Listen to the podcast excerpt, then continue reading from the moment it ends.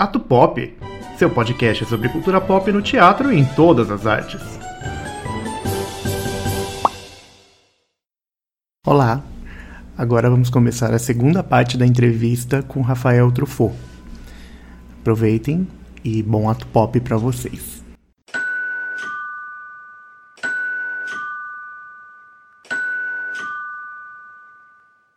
Na sua dissertação, você fala da retomada do seu trabalho com o grupo do Celsa Popemba e a pesquisa através das histórias em quadrinhos.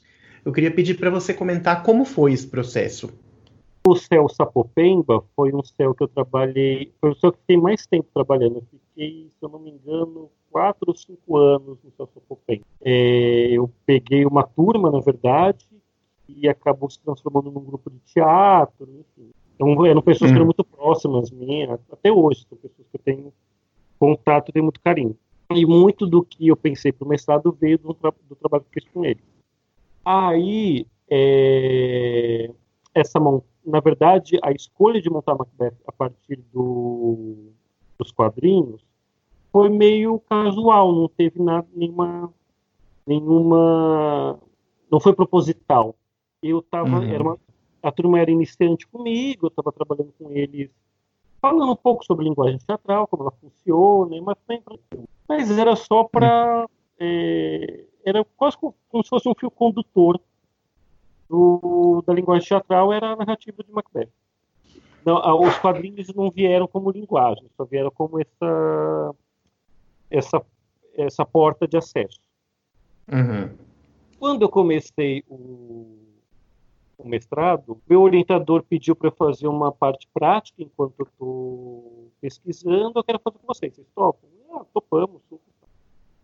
Uhum. Ao mesmo tempo, eu, quando assim que eu entrei no mestrado também, percebi uma dificuldade de achar matérias, achar bibliografia, porque uhum. quando você faz mestrado você tem que fazer algumas matérias tal. Eu achei no primeiro semestre uma matéria que era a linguagem das histórias em quadrinhos um grande nome nos quadrinhos que é o Valdomiro Vergueiro, que é professor da ECA. Uhum.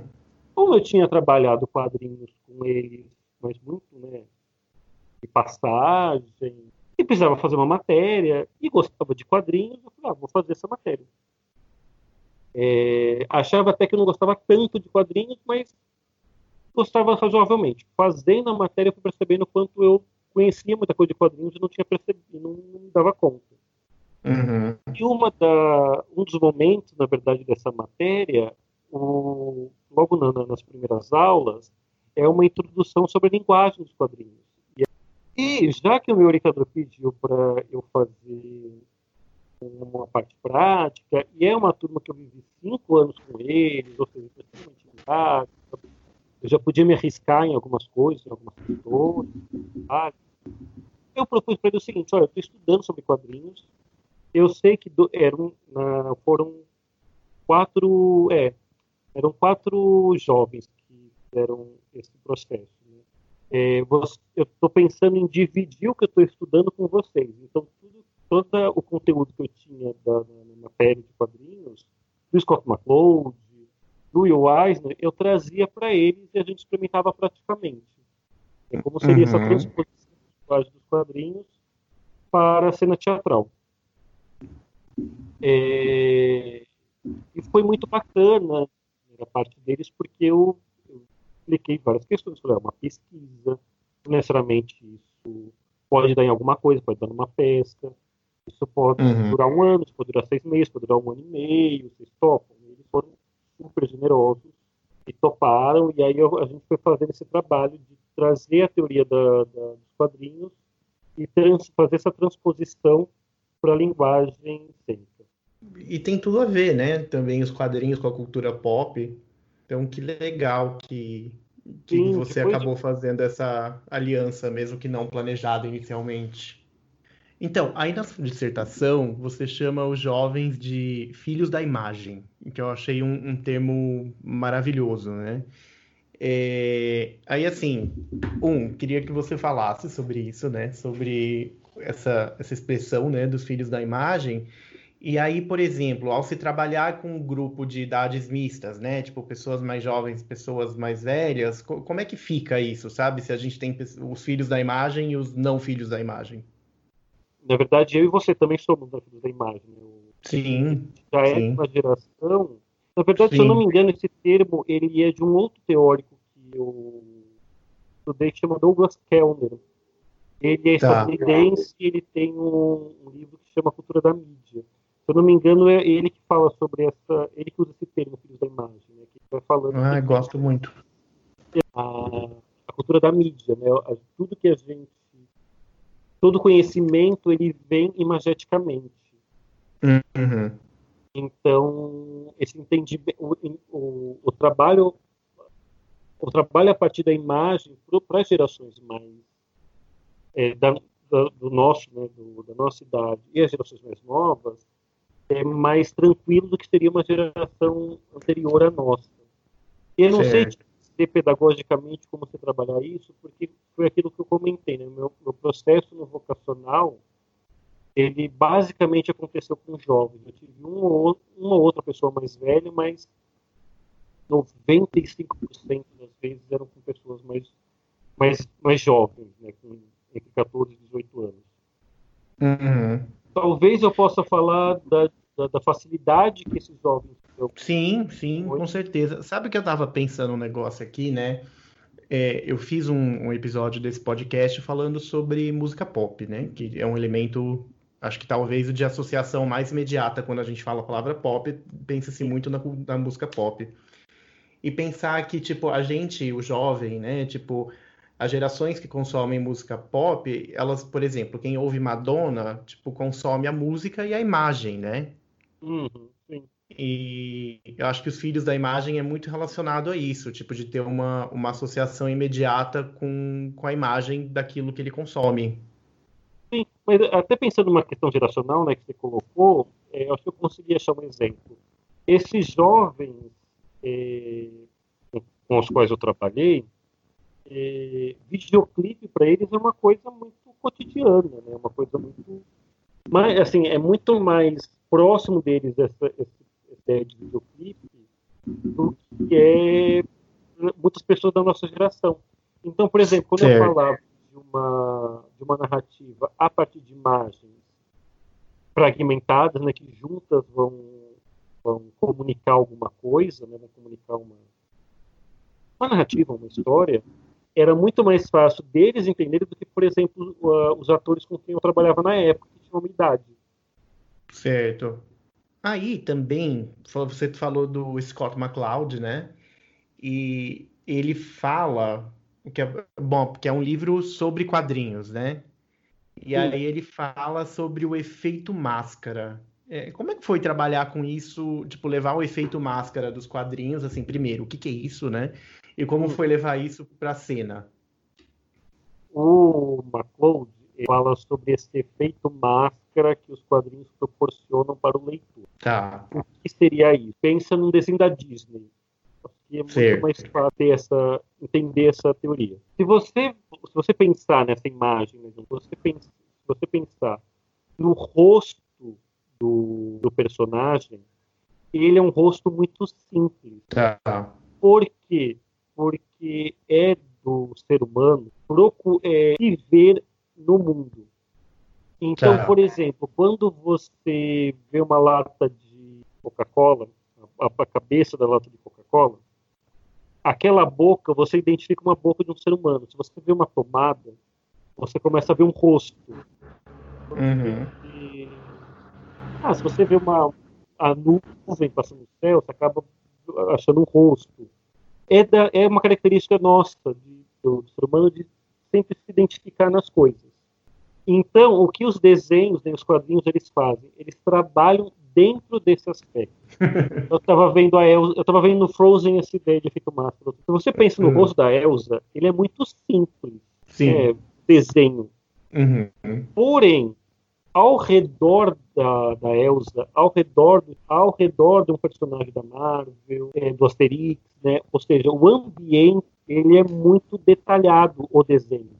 Uhum. Então, o, o, espaço, a roupa que a pessoa usa, é, o cabelo, né? Tudo em volta daquele, daquela máscara é muito detalhado. Eu vi até, comentei agora, né? Eu vi até isso no, no Frozen, mostrando detalhes do, do cabelo da Elsa. É, não parece muito um cabelo mesmo. Só que o rosto dela. É tá. No Scott McCloud, o que, que seria isso? Isso é um efeito máscara, que é uhum. o leitor ele se identifica com o personagem, ele, ele se transporta para o personagem, porque a expressão de rosto dele é muito simples, uhum. aquela identificação que eu falei né, que ele se, trans, ele se transporta para aquele personagem, porque o rosto é muito simples, ou seja, poderia ser eu, já que o rosto é muito simples, uhum.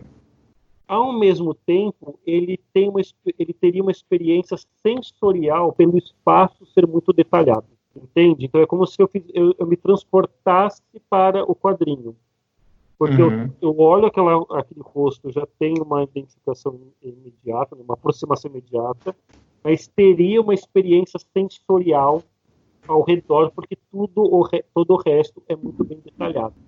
O teatro, máscara é um elemento muito importante Uhum. Várias manifestações teatrais. É, a mais famosa, na verdade, que trabalha com máscara é a comédia de lar. É, o clown é, uma, é um estilo, né? Um, uhum. Uma forma de máscara, né? Uma, uma forma de máscara, né? Uma maneira... É, quando eu li isso, né? Quando eu li essa teoria do McLeod, queria transpor essa, essa teoria para a, para a cena, eu utilizei da máscara neutra. A máscara neutra, ela é uma máscara, ela é uma ferramenta de trabalho do ator, né? ela não é uma, ela não é uma, uma ela não é uma estética, né? ela não propõe uma, uma cena como a, a, as máscaras da comédia de clown acabam sendo né? uma estética da cena. A máscara neutra não, ela é uma ferramenta, ela é utilizada para o ator para ele poder trabalhar a questões do, da, da, da sua expressão principalmente voltadas à expressão corporal. Então ela é uma uhum. máscara sem expressão alguma. E aí o que acontece? O fato dessa máscara não ter expressão, né, quando o ator coloca ela, ele necessita se expressar pelo corpo. Uhum. Então ele vai buscando maneiras de expressar a partir de ações corporais, já que o, o rosto dele não vai expressar as sensações, o sentimento ou né, as situações pela qual uh, o ator está passando. Certo. Então, a tradução, eu, eu transpus essa, essa ideia de feito máscara do McLeod para a, para a cena teatral a partir da máscara neutra. Então, que, então eu levei para eles tirinhas.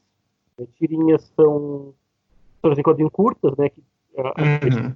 a, a, história finaliza em três quadros. Teve umas tirinhas da Mafalda.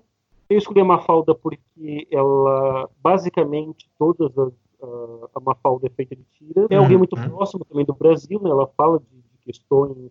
A Mafalda é uma personagem argentina, mas ela coloca questões da, do, da Argentina que são muito próximas nossas, né? são paísinhos e com várias semelhanças. Trouxe a, Mafalda para a gente poder começar a trabalhar e pensar esse, esse, sobre esse efeito máscara. A gente transpôs essas tiras para a cena, primeiramente utilizando a a máscara neutra, ou seja, para a gente é, buscar essa precisão da expressão corporal e do traço dos quadrinhos, levar isso para o corpo do ator, e depois que a gente chegava nessa precisão corporal no corpo do ator, a gente tirava a máscara e colocava os diálogos, né, os balões das, histórias em quadrinhos, a gente transformava em diálogos da cena. Hum, tá. É, Faz sentido. E aí eu queria te perguntar sobre o espetáculo Tebaida, e aí a escolha de não usar falas. Uma das teorias, uma das teorias que o Foucault fala, além da, da efeito Mas, ele também apresenta pra gente a sarjeta nas histórias do quadrinho. O que seria isso? A sarjeta é um espaço entre um quadrinho e outro. Uhum. E a gente faz uma leitura do que acontece, está acontecendo nos quadrinhos a partir desse espaço. Então, por exemplo, se num quadrinho eu tenho é, alguém abrindo uma porta e se assustando com a pessoa que está do outro lado. E no outro quadrinho eu tenho um grito, no, eu tenho no outro quadrinho eu tenho uma, um desenho de um grito e de uma cidade. Eu entendo que essa pessoa que entrou nessa casa machucou a outra. Uhum. Mas não tem a cena de não está desenhado esse, esse ato de machucado. Mas eu consigo uhum. entender isso nos dois quadros. Tá. Por quê? Porque existe essa sarjeta, esse espaço vazio entre um quadrinho e outro. Eu tá. comecei eu comecei também a trabalhar com eles a partir dessa, dessa ideia de sarjeta. Como que a gente consegue trabalhar a imaginação do espectador, apresentando para eles uma narrativa em imagem, onde a junção dessas imagens uma terceira imagem que não é apresentada em cena, mas que fica na cabeça do espectador. Uhum. Daí, enfim, a gente começou a trabalhar com um espaço do, do Teatro do Céu, que é um espaço todo feito de, de, de móveis, são umas, uma todo o fundo, na verdade, do, do céu Sapopemba, ele é dividido em móveis, grandes paredes com rodinhas. A gente foi montando isso no espaço, foi transformando isso para criar uma, para começar a, a, a, trazer esse efeito da jeito para a cena.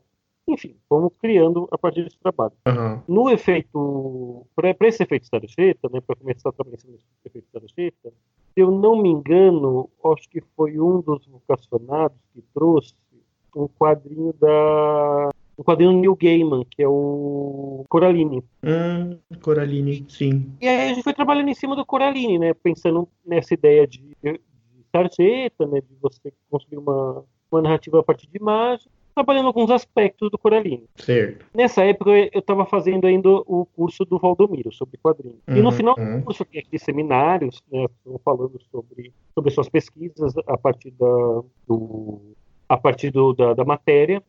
E uma das pessoas que estava fazia aula estava estudando quadrinhos experimentais e ela apresentou para a gente um quadrinho chamado é, Here, já está traduzido aqui no Brasil, já teve uma, já foi né, editado aqui no Brasil, Kim. Hum. E esse quadrinho é Coragem. O aqui, ele é um quadrinho que se passa só numa casa.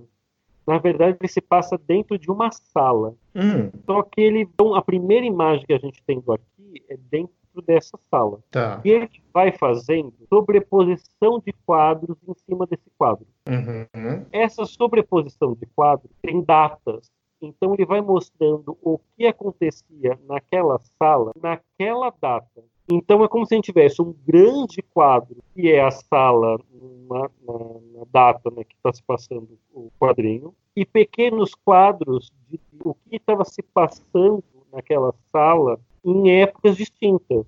Uhum. E, por exemplo, né, a sala tem um sofá, e aí está desenhado o sofá nessa sala. Em cima desse desenho do sofá tem um outro quadrinho menor, mostrando que em 1992 um gato passou em cima desse sofá. Tá. E aí tem a janela da sala. Aí tem um outro quadro em cima dessa janela com a data de 2000 antes de Cristo, mostrando que lá naquele, naquele espaço era um vulcão. Tá. Entende? Então ele, ele, esse quadrinho você vai passando e vai percebendo essa passagem de tempo a partir de um único espaço. Certo. É um quadrinho maravilhoso. Quem puder veja que vale muito a pena. Tá, uma ótima recomendação. Ou seja, ele, ele fala, pega essa ideia de sarjeta e leva a máxima potência. Né? Não, é, não é mais um. Você não vai fazer só mais um significado para duas imagens. Você vai pular 5 mil anos a partir de duas imagens. Tá. E também comecei a trabalhar com eles a partir desse, desse, desse quadrinho. Enfim, fui trabalhando, eles começaram a colocar um desejo de fazer uma. Né, pesquisando muito tempo, eles queriam fazer um, colocar um desejo de fazer um espetáculo. Uhum. Até um dado momento, o espetáculo ia ser é, a transição de Coraline para a cena, uhum. palco. E o Vitor, que é um dos participantes, falou: Não, gente, eu queria fazer, um, eu não queria partir de uma história, eu queria que a gente criasse a nossa história. Uhum. Então, o que a gente fez? A gente montou tudo que a gente montou e foi pensando que história era essa que a gente ia montar. Basicamente, foram. É, a gente montou, a gente foi percebendo, né, a gente esses quadrinhos que a gente estava trabalhando, eles falavam sobre alguns tempos em comum, tipo morte. Não lembro agora, mas se eu não me engano, a, a proposta de fazer um, um, espetáculo sem falas partiu de mim. Tá. Porque a gente estava até, até antes de querer fazer um espetáculo, a gente estava trabalhando sem falas. É, a gente trabalhou um pouquinho de fala com uma falta, mas depois a gente só estava mesmo na, na, questão do corpo do ator. Daí tá, vamos levantando esse material, é, que nome vamos dar né, para esse espetáculo? O Michelangelo, é, era um dos participantes, ele achou essa, essa palavra chamada tebai. Hum. Ela englobava todos os significados do que a gente estava trabalhando. Então, ela falava sobre solidão, Tebai significa solidão, perda, ausência, e, e aí era isso. Cada um, de, cada um desses atos teria um dos significados da palavra Tebaida. Tá. Que interessante. Está muito detalhado com imagens. Na minha dissertação de mestrado, está na biblioteca digital da, da ECA USP. Não, sim, as imagens são muito importantes, né? para falar sobre isso. É, ô Rafa, e também é, na sua jornada artística em 2018, se eu não me engano, você teve no espetáculo Playlist 4304, né? Que foi contemplado no edital da cultura inglesa. É, foi 2018 mesmo? Foi 2018. Como foi isso? Tipo, você. Foi uma coisa que é, você levou essa experiência de pesquisa do mestrado, uma coisa acompanhou a outra, ou não, não teve nada a ver? Como foi?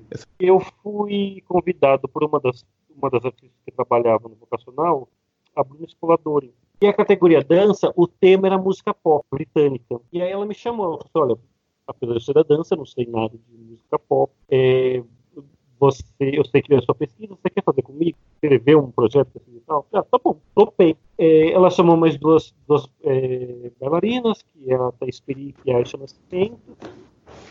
E aí a gente foi pensando num, num projeto para contemplar essa ideia de dança e música pop britânica. A gente teve uma conversa, na verdade, eu fui, né, a gente foi levantando um pouco essas questões da, da, cultura britânica. Eu lembrei, a cultura britânica, ela tem uma, essa tem uma, uma, uma característica, né, tem uma, tem nem essa característica, né, tem uma ideia, né, tem uma imagem da pontualidade britânica, né, uma coisa que é muito falada. Uhum. E eu falei, gente, a gente trabalhar em cima dessa ideia de pontualidade britânica. Aí depois a gente foi pesquisar, tem essa ideia de pontual, porque né, começa todo mundo ter o mesmo horário. E a música pop, ela tem uma, uma característica, uma das características, eu estava lendo sobre isso na época, o Humberto Eco que fala, né, a música pop, ela, ela é um combustível da vida. A gente, é uma música que a gente ouve para fazer outra coisa. Hum. Então você ouve música para malhar, você ouve música para é, andar na rua, para dormir, para acordar, para se animar, para chorar. Né? E aí eu ah, conversando com as meninas, eu, a gente foi pensando em criar uma coreografia. E ela vai trabalhar em cima dessa de pontualidade britânica, onde vai ter uma música para cada momento de um cotidiano, de um dia, de um, um, de um dia, cotidiano. E aí, a partir dessa, dessa dramaturgia que a gente pensou, nessas ações que, que a gente foi pensando nesse dia, tá. e o conceito era, a gente teria que fazer essa coreografia, é, uma coreografia para cada uma dessas músicas, para cada uma dessas ações, e essa coreografia, ela teria que terminar quando essa música terminasse. É, te dizer que olhando de fora aqui, né? Tipo, eu não, não fiz parte da sua pesquisa nem da sua dissertação. Não, eu vi, eu assisti. É, mas tem tudo a ver. Eu acho que, tipo, por mais que um seja o playlist, o outro seja o Tebaida, tá, tá tudo no, no universo que você criou quando você escreveu, sabe? Sim. Não, era visível, né? É, um comentário pessoal, assim, eu acho, né, para quem estiver ouvindo, se vocês tiverem a oportunidade de ver o Rafael em cena, vejam, ele é uma figura muito única em cena, uma que merece ser vista, realmente. Eu estou com muitos planos hoje de subir no palco, mas não, não Mas pode acontecer, né? A gente nunca sabe. É. E, ô, Rafa, aí assim, uma coisa, eu sei que talvez seja uma pergunta difícil, mas é, ainda mais assim, difícil de dizer em uma frase ou sinteticamente, mas tá, a gente passou por vocacional, passamos por mestrado, passamos pelo, pela playlist, falamos do, da ECA também, né? Tipo, e aí? O que ficou, sabe? Tipo, tudo bem, né? Não é que a sua jornada acabou, ela continua, né? Você segue fazendo coisas, você segue aí. Mas, tipo, disso que a gente tá conversando, e aí, o que ficou?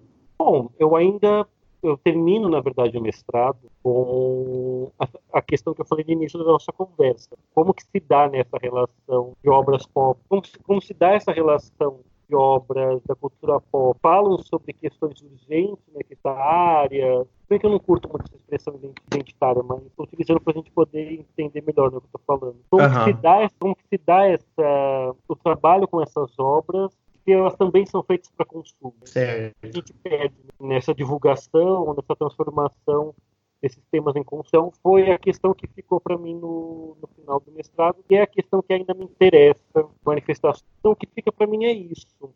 É, é onde eu, hoje eu me interesso sobre o assunto. Tenho, tenho, tenho, tenho como objetivo, talvez, aprofundar isso ainda mais academicamente. Isso, hum. Não, bacana. E é, é uma área muito fértil, né, academicamente. Eu acho que, que tem, tem, tem coisa aí para olhar, sim, com certeza. E para terminar, eu queria é, pedir uma recomendação sua aqui para quem estiver ouvindo esse podcast é, de uma obra, um trabalho, um grupo de teatro, uma peça, um álbum, um seriado, alguma coisa é, que você goste, que tenha te interessado nesse momento ou que você veja características do seu trabalho. Então, deixar como recomendação para as pessoas consumirem, né, na linguagem da, dessa pesquisa. Primeiro, só para deixar tudo que eu falei mais claro, que eu acho que muitas pessoas foram confusas, eu recomendo minha dissertação, mas não por vender peixe, é só porque eu achei que foi muito difícil explicitar algumas coisas só no verbo e não na imagem. Então, ah, sim, e é uma dissertação chama... muito gostosa de ler também. É, quem quiser chama Diálogos com a Cultura Pop, ela está na biblioteca digital da ECA. Uhum. É, ouço muito Letrux, tá. o último álbum dela, Os Pranos. Uhum. Acho que ela é a grande letra atual do Brasil. As duas são incríveis. Estou quase esse fã chato que fica mandando música para outras pessoas. É, é, é um, e chama Os Prantos ainda, é um período que a gente está passando agora. É, é, um, é um, é um o tema é sobre chorar. Então, é, mas hum, esse hum. último álbum da Dua Lipa eu estou ouvindo, estou gostando. Hum, que bom! A gente estava precisando de uma farofa e acho que ela entrega aí. Sim, ela deu para os gays o que eles queriam. É ótimo para limpar a casa. Tá? É, Rafa, muito obrigado pela conversa. Foi muito esclarecedora. Deu para tirar informações valiosíssimas. Quem quiser te achar, te acha onde nas redes sociais? Eu que agradeço. Obrigado pelo convite. É, é um assunto que eu gosto muito, então eu não paro de falar. Você ter me convidado para esse podcast. Uhum. Quem quiser me achar, ah, me acha aí, gente comer com vergonha. Ó, minha roupa é tal. Acha aí, gente. Eu sou amigo do João nas redes. Tá bom. Rafa, muito obrigado. Um beijo e até a próxima. Até a próxima.